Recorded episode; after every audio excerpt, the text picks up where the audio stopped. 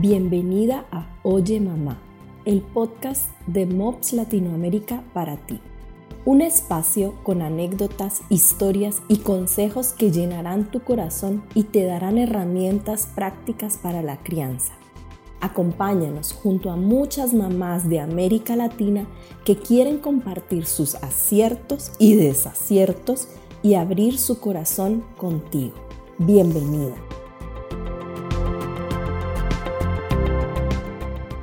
Inspirado por Mandy Ariotto, en la voz de Niurka Wong.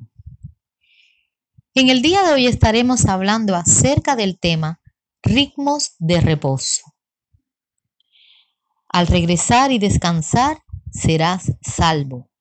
Isaías capítulo 30, versículo 15a. El mundo late a un ritmo. El sol sale y se pone todos los días. Las estaciones cambian cuatro veces al año y nuestros cuerpos disminuyen y fluyen en un ciclo lunar. Vivimos por un ritmo.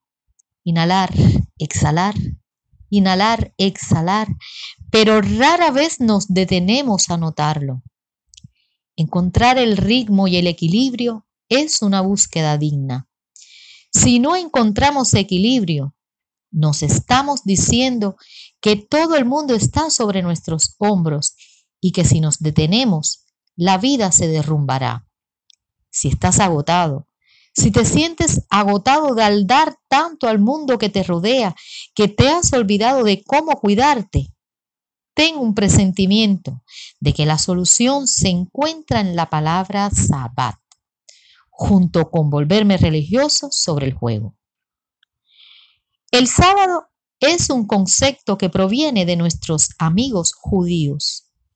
Ellos reconocen que Dios nos ha instruido a descansar y se lo toman muy en serio.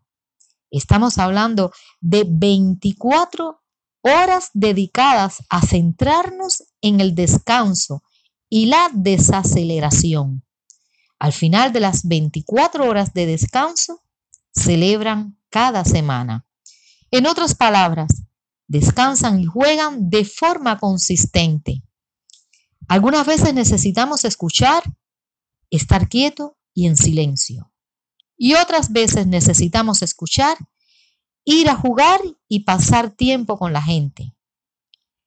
Cuando nos reorientamos y aceptamos que el descanso no es solo silencio y soledad, sino algo que nos da vida, hace que el concepto de desaceleración sea mucho más agradable.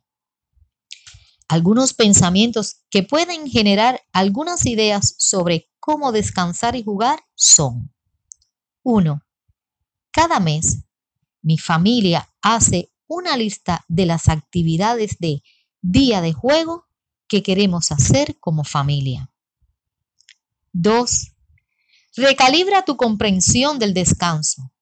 Escucha, estamos en nuestros dispositivos todo el tiempo. Las distracciones son diferentes al descanso. Descansar no es ver televisión ajetreada o revisar tu teléfono durante horas y horas. Haz una lista de las distracciones que eliges y analiza si estás contribuyendo a tu propio cuidado del alma o simplemente retrasándolo. Tres, a veces necesitas un descanso en un hermoso lugar para resolver todo. ¿Cuándo fue la última vez que caminaste descalza? ¿O agarraste una manta y te estiraste bajo las estrellas? Cuatro, olvídate de la lavandería. En serio, deja que se acumule durante un día. Te estará esperando después de que hayas descansado. Mantener un día de descanso requiere relajarte en los humildes y pequeños ritmos humanos de descanso y juego. La práctica del sábado significa permanecer en silencio, ser menos notado, dejar de esforzarse y descansar en lo ordinario. Entonces, para todas mis hermanas que se sienten exhaustas puede que este sea una temporada en la que experimenten cada vez menos, menos prisa, menos prueba, menos frenesí, menos cansancio hasta los huesos. más juego, más conexión, más vida, más oración, más espacio sagrado. Pregunta, ¿cuáles son algunas cosas en tu vida que actualmente sirven como distracciones? ¿Cómo puedes intercambiarlas por descanso? Oración. Dios, te importa tanto el descanso que incluso tú descansaste. Ayúdame a encontrar momentos para practicar el sábado a través del descanso y el juego. Gracias por estar con nosotras en este día. Ayúdanos a compartir este mensaje con otras mamás que necesitan escuchar palabras de aliento y esperanza. Espera nuestras próximas publicaciones.